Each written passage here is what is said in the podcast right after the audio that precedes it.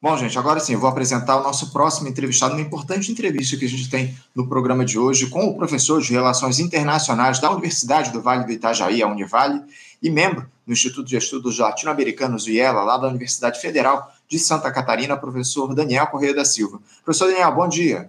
Oi, Anderson, bom dia a você, bom dia a todos que acompanham Faixa Livre.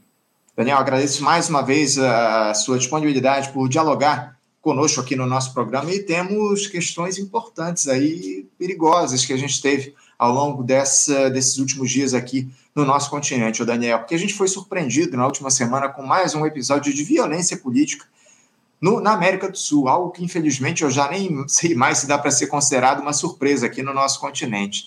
No Equador, o candidato à presidência Fernando Vicencio pelo movimento Construir, foi assassinado com três tiros na cabeça após um comício que ele fazia lá na capital do país, em Quito. Outras nove pessoas ficaram feridas nesse atentado. Seis colombianos foram presos acusados de participação nesse crime e um suspeito foi morto em troca de tiros com a polícia minutos depois desse homicídio, na quarta-feira.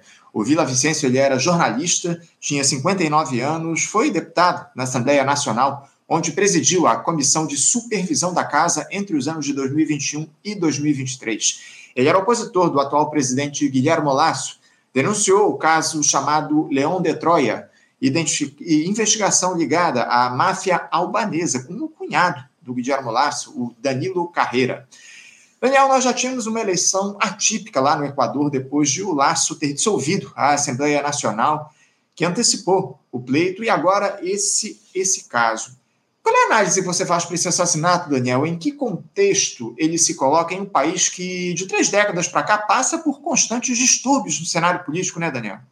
Exatamente, Anderson. São três décadas, pelo menos, de muito, muitos distúrbios nesse cenário político, como você bem registrou. E, e isso é fundamental para compreender o que está acontecendo no Equador, porque nós não caiamos em análises que muitas vezes a própria mídia comercial nos traz e são avaliações extremamente superficiais. Se nós não dermos conta de observar um processo histórico que deságua nessa violência política, nós não conseguimos de fato compreender nem as razões pelas quais esses fenômenos acontecem e muito menos discutir as possibilidades de superação dessa condição que é crônica na América Latina. Nesse caso em específico do Equador, é, para que nós não tenhamos que voltar em 30 anos, pelo menos, de turbulências políticas, seria no mínimo interessante perceber que desde 2019 o Equador vem passando por distúrbios políticos de forma bastante intensa, inclusive com algumas repercussões recorrentes entre nós aqui no próprio Faixa Livre.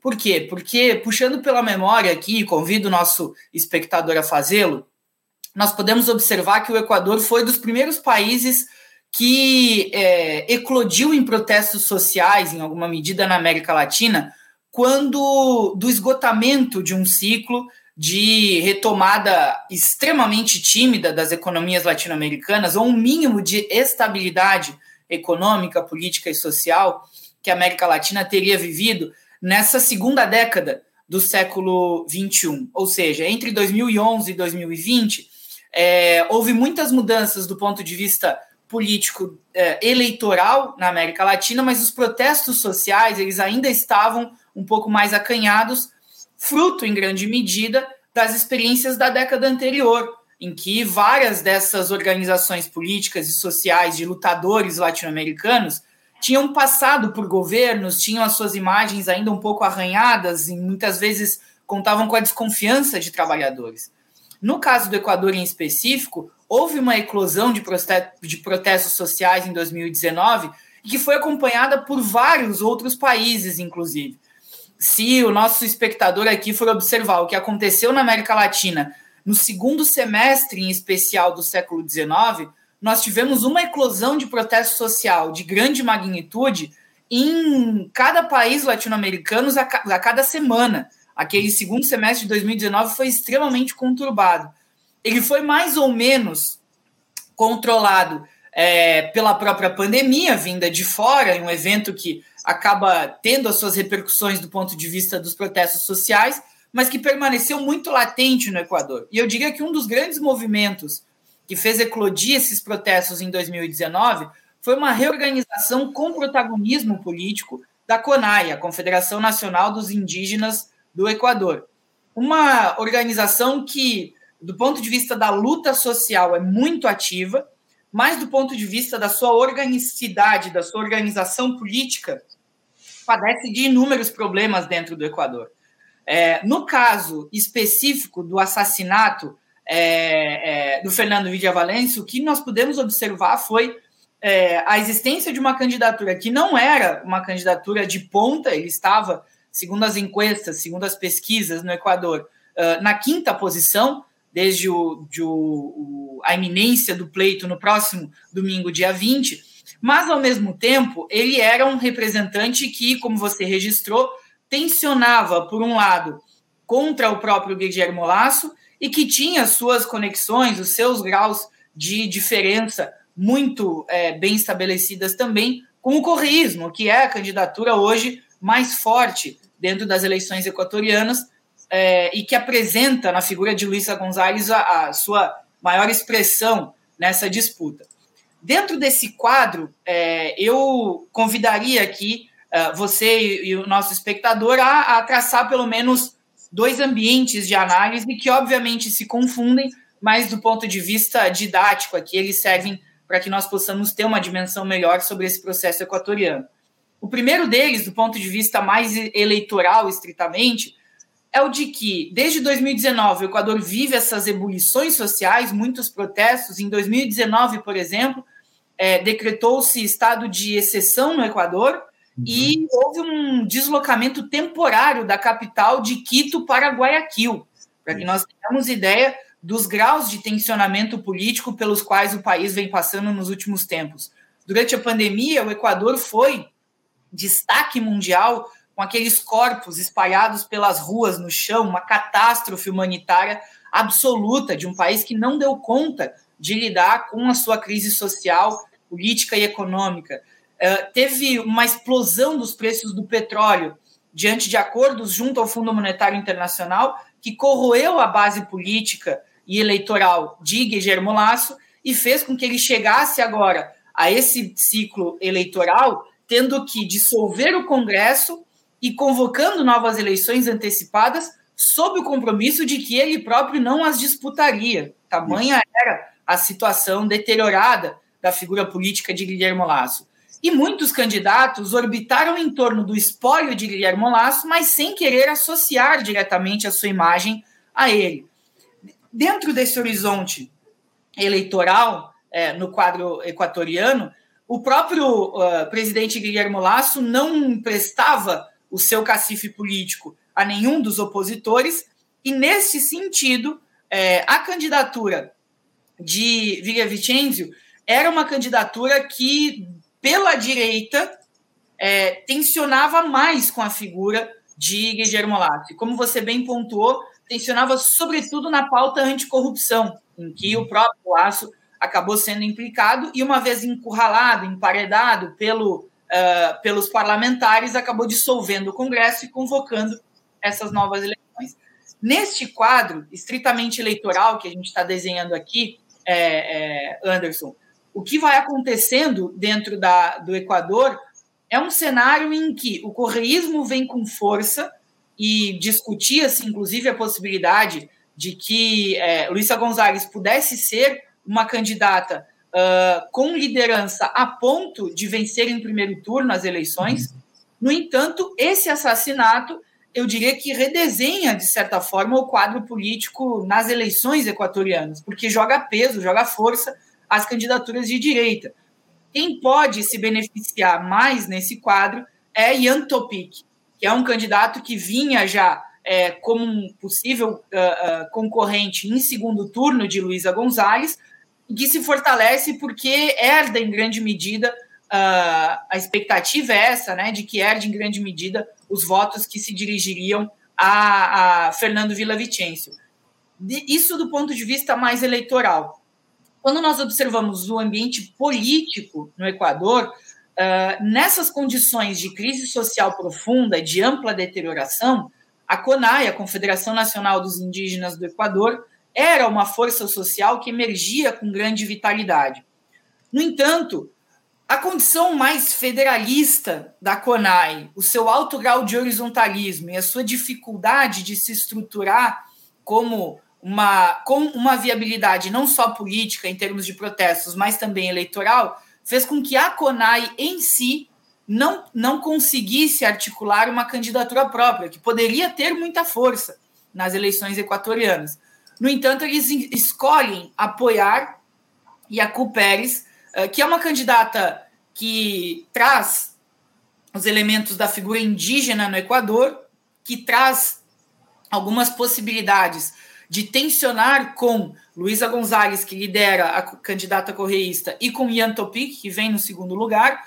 Uh, ela aparece correndo por fora com alguma possibilidade de disputar essas eleições uh, com viabilidade eleitoral, no entanto, mais enfraquecida. Inclusive uhum. porque o próprio apoio da CONAI é um apoio limitado, não é um apoio totalmente organizado e articulado. Algumas lideranças manifestam interesse ou simpatia pela sua campanha, mas não mobilizam, não movimentam diretamente as suas forças. Então, eu diria que de forma preliminar, aqui pelo menos, Anderson, para a gente desenhar né, esse quadro do Equador, seriam essas as considerações para que a gente possa é, passar a compreender um pouco mais esse cenário recente aqui.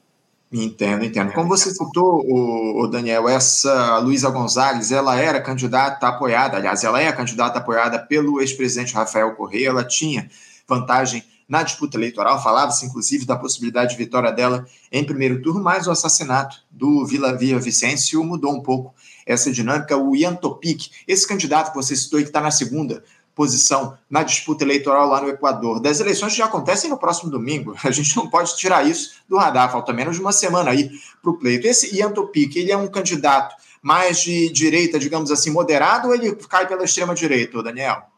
Ele vem de uma direita relativamente mais moderada, Anderson, mas dentro do ambiente político latino-americano, diria até mundial, mas latino-americano e em especial no Equador, é, o tensionamento com a centro-esquerda tradicional, representada por Rafael Correa como expoente e por Luísa Gonzalez como candidata atual, ele, em grande medida, tensiona mais em direção à extrema-direita e acaba puxando é, no espectro político a própria Luísa Gonzalez para o centro. Ela tem que assumir um discurso de pactuação nacional, de acomodação de interesses, de muita fisiologia e negociação para tentar manter ainda uma certa linha partidária é, de coesão na sua candidatura.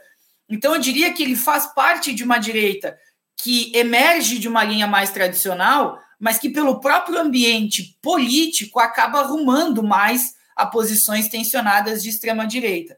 E isso é extremamente é, é, é, prejudicial para a linha da esquerda equatoriana, carrega ela, como eu dizia, para o centro, traz essa, essa esquerda equatoriana é, para um cenário em que ela não sabe exatamente jogar muito bem e se corrói do ponto de vista político. Isso pode prejudicar é, é, a Luísa Gonzalez, que pode ter em seu favor, por outro lado, um tensionamento com o Fundo Monetário Internacional, uma posição um pouco mais contestadora do ultraliberalismo que aterriza e finca raízes por toda a América Latina é, e que tem na figura de Rafael Correia um dos seus expoentes de enfrentamento. Mas é um enfrentamento que vale registrar, né? A gente tem acompanhado, ele vai ficando cada vez mais fraco, cada vez mais desbotado, cada vez menos, uh, uh, cada vez mais sem potência de grande combate. Então, uma candidatura como a do Ian Topic, que é de um economista, que é um sujeito que vem é, e traz uma certa autoridade junto aos eleitores do ponto de vista daquilo que discute para o futuro do Equador, pode de fato reequilibrar o jogo de forças políticas num país em que eu diria as chances de segundo turno são muito grandes, porque para que um candidato vença no primeiro turno, ele precisa ter uma maioria qualificada, ele precisa ter não só uma maioria simples, mas uhum. precisa de uma candidatura que supere é, o dobro dos votos do segundo colocado, além dos 50%. Nesse sentido, é um sistema eleitoral relativamente distinto do brasileiro. Uhum. Então, como essa maioria precisa ser qualificada, é muito pouco provável, sobretudo diante das circunstâncias atuais, que é, Luísa Gonzalez consiga essa diferença com relação a Ian Topic. Tá então, no quadro desse espectro político, ele vai até um certo limite, mas sem conseguir é, é, avançar tanto por uma direita mais moderada, um pouco mais tradicional. a própria condição de sobrevivência dele enquanto candidato e a exploração deste episódio do assassinato o jogam cada vez mais na direção do moinho e das águas da extrema-direita, Anderson. Pois é, eu queria te questionar também justamente a respeito disso, Daniel. Qual é a força dessa extrema-direita lá no Equador? Né? Ela, ela é tão forte como esses movimentos que a gente tem organizados aqui no nosso continente ao longo dos últimos tempos. E outra, é, como é que esse assassinato do Fernando Villavicencio ele se coloca no, no quadro regional? Ele influencia no aspecto político aqui da América do Sul? Como é que o resultado, acima de tudo, das eleições do Equador pode, pode movimentar o quadro político do nosso continente, Daniel? Perfeitamente, Anderson. O que nós podemos observar né, sobre essas duas questões que você coloca é, é o seguinte: uh, a força de uma direita, especificamente no Equador, ela vem tensionando cada vez mais com Rafael Correa, mas eu diria que no caso do quadro político equatoriano, atualmente, Rafael Correa vem com muita força. E por que, que eu diria isso? porque a candidatura, a administração de Rafael Correa e os instrumentos da sua chamada Revolução Cidadã fizeram dele um candidato que, por duas eleições, comanda o país, que tem uma administração longeva e que sofre uma grande perseguição política após deixar o cargo. E sofre pelo menos dois movimentos muito fortes contra ele próprio, em que Rafael Correa teria gestado no seu ninho ali um opositor uh, muito dedicado, que foi é, na linha, né, o, o, na linha sucessória, Lenin Moreno, que era o vice de Rafael Correa, que des, desgruda de Rafael Correa, vai para a oposição e se torna presidente do Equador logo após Rafael Correa, com uma, um descolamento à direita do ex-presidente. E depois a própria eleição de Guilherme Lasso é mais um passo muito decidido, muito seguro da linha eleitoral equatoriana em direção à direita. A grande questão é que, na imagem eleitoral e política hoje do Equador, Rafael Correa é visto como um sujeito que teve grandes doses de perseguição política, teve que morar durante muito tempo é, é, exilado na Bélgica, pedindo uma certa, quase que assumindo uma condição de asilo político naquele país uh, sob orientação, porque se pisasse no Equador seria preso por conta de uma ofensiva judiciária contra si próprio. Uh, a perseguição, de fato, também que esbarra em Rafael Correa a Julian Assange e o seu refúgio na Embaixada do Equador em Londres também são elementos que ajudam a aglutinar forças políticas tidas como progressistas no entorno da sua figura e do seu movimento político a partir da Revolução Cidadã. E como nos últimos é, oito anos o Equador foi administrado uh, caminhando mais à direita em duas, uh, dois mandatos consecutivos, isso faz com que, do ponto de vista da, do ambiente eleitoral, as pessoas em geral no Equador reputem a sua condição deteriorada atual de vida não diretamente a Rafael Correa, e sim a esses dois últimos governos. Então, eu diria que, do ponto de vista eleitoral, existe uma certa aglutinação de forças em torno de Luísa Gonzalez, por ser uma representante do correísmo, por não tentar se, se agarrar estritamente ao correísmo e tentar representar uma força própria, é, mas que é muito vinculada a esse ambiente de um certo progressismo no Equador.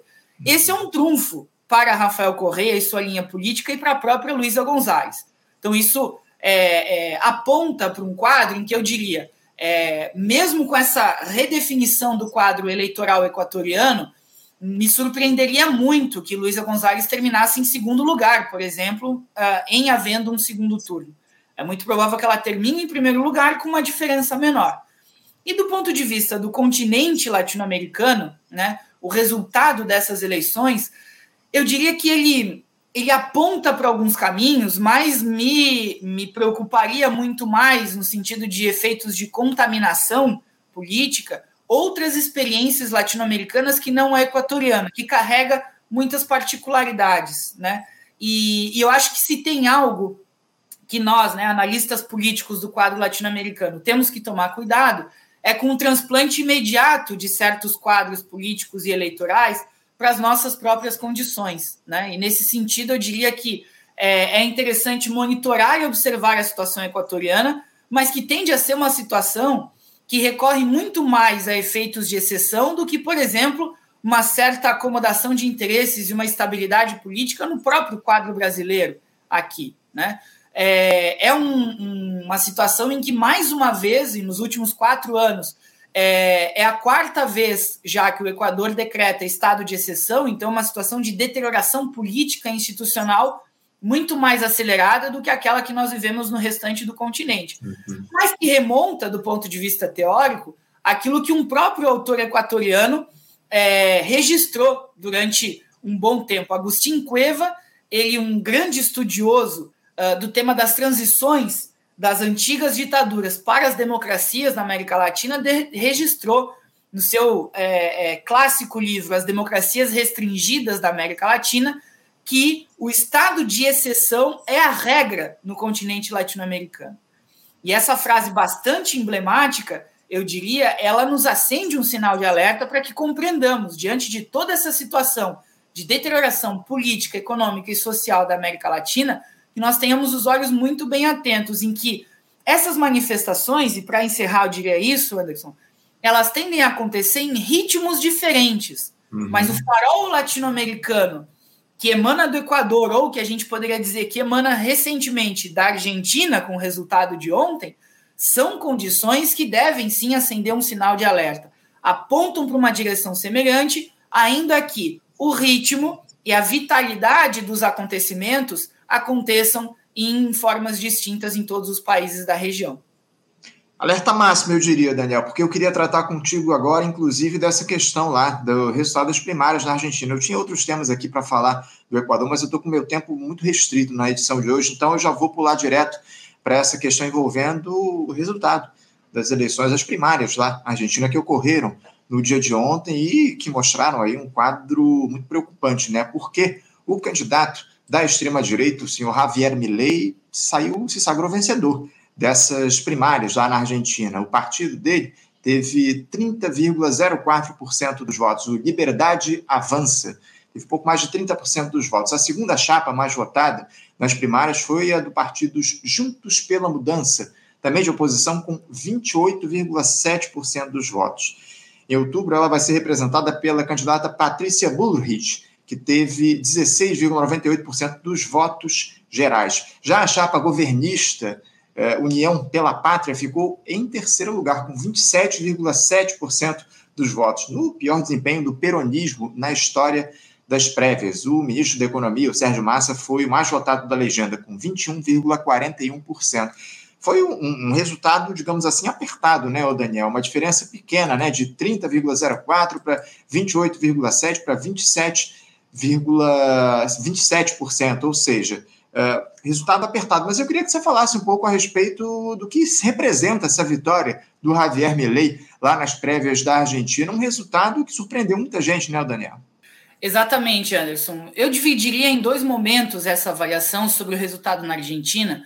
O primeiro é que, de fato, ele acende um sinal máximo de alerta sobre o quadro político eleitoral na América Latina, porque se nós recuperarmos aqui pela memória, o espectro político latino-americano no passado recente se alterou num giro à direita aqui no nosso continente, tendo a Argentina como vanguarda.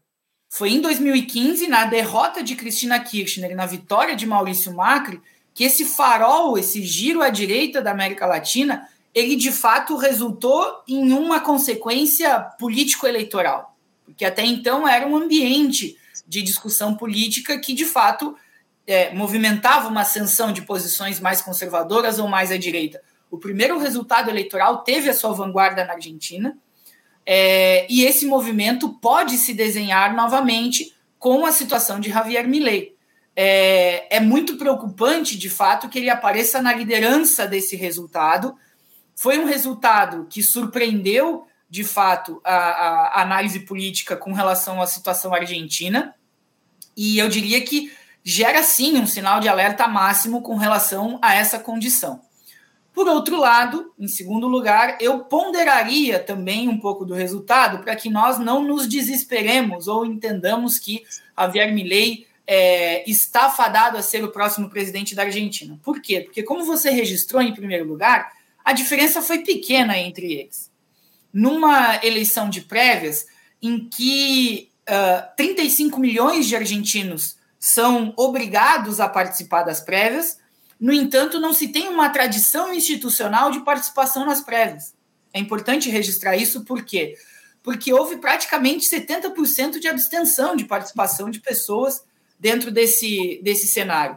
Um número muito elevado e que faz com que é, muitas pessoas tenham se mantido alheias a esse processo, porque não estão de fato habituadas a, a, a exercer esse tipo de condição, porque faz pouco mais de 10 anos que isso ocorre na Argentina. Não é uma tradição uh, ter as eleições prévias na Argentina como um, um, um fator decisivo.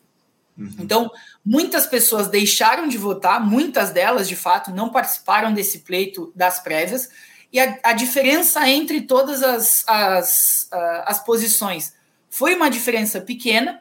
É, então, a, o comparecimento, deixa eu reformular aqui, porque não foram 70% de abstenções, foi uma participação inferior a 70% do total. Isso Sim. muda um pouco a análise, mas é, foi uma participação inferior a 70% do total, então tem uma quantidade muito grande de pessoas que não participou desse processo. A diferença de fato dos 32 para os 28, para os 27 é muito pequena, e vale registrar que, do ponto de vista individual, aqui, Anderson, uh, Sérgio Massa ficou em segundo lugar. Né? Javier Milei fica em primeiro, mas Sérgio Massa conquista 22% desses 27% é, é, por cento de votos. E é, Patrícia Burris fica com 16%. E as eleições, é, nas prévias, elas são de fato voltadas às chapas, aos partidos, para que entre as duas pessoas individualmente que disputaram o processo, uh, principalmente na direita tradicional argentina, numa direita que a gente poderia dizer mais macrista, para recuperar o último processo eleitoral, nós tínhamos um ex-prefeito de Buenos Aires, e a Patrícia Burris, disputando uma herança de uma direita tradicional argentina. Entre eles, a Patrícia fica em terceiro com 16% dos votos. E o Sérgio Massa, o super-ministro da Economia é, do peronismo atual na Argentina, vai a 22%. E as eleições lá vão ser sobre os candidatos e não tanto sobre as suas respectivas chapas. Então, é, é eu diria que o grande saldo desse processo eleitoral na Argentina, das prévias, ele foi uh, decisivo, de fato, para definir quem será o opositor da centro-esquerda argentina, quem será o opositor do peronismo. E, de fato, nesse sentido, é muito emblemático que Javier Milei, pessoalmente, tenha feito o dobro de votos de Patrícia Bullrich. Eu diria que essa informação é a mais emblemática do processo eleitoral argentino atual. E aí isso vai dizer muito sobre qual deve ser a movimentação de Patrícia Bullrich, porque por muitas, muitos momentos durante a candidatura das prévias, ela entendia que deveria tensionar não com Sérgio Massa, e sim com Milley. Uhum. Ela representou muitas diferenças com relação a Milley. A grande questão agora vai ver se Milley topa incorporar par, parte do programa é, é, político e econômico de Patrícia Burrich, no sentido de abocanhar parte desse eleitorado, ou se vai continuar se apresentando como um candidato por fora do sistema político, que até agora tem dado bons resultados a ele, e deixa sob Patrícia Burrich a decisão de tentar trazer a candidatura peronista mais ao centro ainda e trazendo mais a esse centro tentar formar uma grande coalizão, como nós vimos, por exemplo, nas eleições brasileiras recentemente, para uhum. enfrentamento uhum. de um crescimento de extrema-direita. E eu faria ainda uma última observação bem rapidamente aqui, Anderson, que é a seguinte: o quadro político argentino tem seu, as suas nuances. E dentro dessas nuances, o que mais aproxima Javier Milei de Donald Trump nos Estados Unidos ou da experiência de Bolsonaro no Brasil é, vai em dois sentidos específicos. O primeiro deles é o sentido de se apresentar como um candidato por fora do sistema. Esse, de fato, tem sido o elemento decisivo em favor de Javier Milei. E o segundo elemento é, é esse recurso retórico absolutamente abstrato e vazio, a liberdade. E é uma liberdade que toca muito forte no eleitorado e nas pessoas, que se veem não diante das condições de não poderem fazer aquilo que querem, mas de ter um constrangimento tal do, da sua condição material, do ponto de vista socioeconômico, resultado dos últimos 30 anos de políticas de austeridade duríssimas em toda a América Latina, que entram na mente do eleitor e fazem com que, de fato, ele enxergue ali um caminho em direção à sua redenção. Uhum. E Javier, Javier Milei tem explorado muito essa condição. Nesse sentido, ele não é exatamente uma transposição automática para um Bolsonaro argentino. Sim. Por quê? Porque, em termos de algumas posições, ele inclusive alimenta condições progressistas. Ele vai exatamente naquele sentido de a liberdade é tamanha de um sujeito que pouco importa qual é a orientação sexual que ele queira atingir, mas ele vai além. Como ele se reivindica dentro de uma linha ultra degenerada do ponto de vista ideológico de anarcocapitalista, ele entende, por exemplo, que o Banco Central é uma instituição que deve ser superada e que não deve existir, mas também ele é a favor da, do tráfico de órgãos, como um sujeito que, uh, emanando a liberdade do seu próprio corpo e as suas decisões, ele pode escolher ter um rim a menos, por exemplo. E isso toca no sentido das liberdades de um pensamento progressista que muitas vezes não sabe exatamente o que dizer diante dessas posições. Porque adotou, por exemplo, a ideia com relação ao discurso sobre o aborto, por exemplo, dizendo que se o corpo é da pessoa, ela pode fazer o que ela quiser. Uhum como esse sentido ideológico ele, ele não choca com as posições de Javier Milei, essa esquerda ultra progressista, que se apresenta como progressista, em posições ultra individualistas também, não sabe o que dizer quando Javier claro. Milei toma esse tipo de postura.